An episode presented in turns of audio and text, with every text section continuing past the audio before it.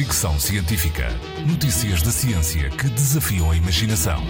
Com Isilda Sanches.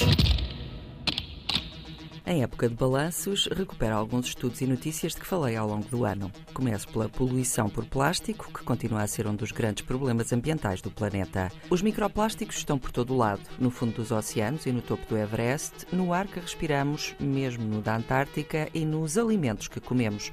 Os peixes têm, tal como as aves, e os humanos também. Este ano, um estudo holandês publicado no Journal Environmental International afirmou que os microplásticos podem navegar no organismo e alojar-se em diferentes órgãos. Os investigadores analisaram o sangue de 22 pessoas anónimas, 17 tinham microplásticos. Também em 2022, um estudo italiano, publicado no jornal Polymers, encontrou microplásticos no leite materno, em concreto polietileno, PVC e polipropileno, todos plásticos usados em embalagens. Esta mesma equipa, no estudo de 2020, já tinha identificado microplásticos em placentas humanas.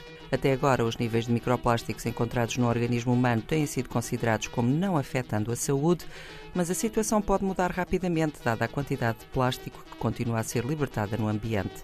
Até 2040, prevê-se, aliás, que a produção de plástico duplique. Por isso mesmo, a procura de soluções continua. Destaco uma que fez notícia este ano. Investigadores americanos da Universidade do Texas desenvolveram uma enzima capaz de decompor plástico em poucas horas. A investigação para criar enzimas artificiais capazes de reciclar plástico tem avançado muito na última década, mas esta é a primeira enzima fácil de transportar, eficiente a baixas temperaturas e funcional numa escala industrial. O próximo passo, dizem os criadores, é levar as enzimas para aterros e zonas muito poluídas e observar o resultado. Atualmente, menos de 10% da produção total de plástico é reciclada. Fricção Científica.